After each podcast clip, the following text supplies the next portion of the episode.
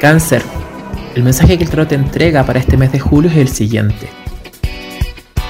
Hay una gran necesidad de dejar de postergarse, pero por sobre todo, lo importante para este mes es no confundir ser un ser íntegro, un ser virtuoso, con alguien que de una u otra manera se posterga y se aleja de su propósito. Es primordial volver a conectar con la ambición, volver a conectar con tus proyectos, a no abandonar tus objetivos.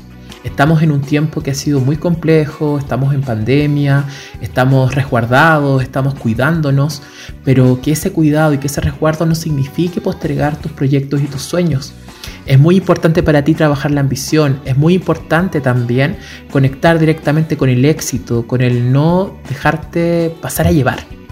Es primordial el no postergarte, el poder conectar directamente con tu ambición, con tu éxito, con la competencia, con el expandir tus logros, pero por sobre todo también salir de aquellas situaciones que te están afligiendo y que no te corresponden a ti seguir sosteniendo. Conecta también con ser responsable en mirar y observar si te sientes a gusto en tu trabajo, en tu relación de pareja, en tus vínculos.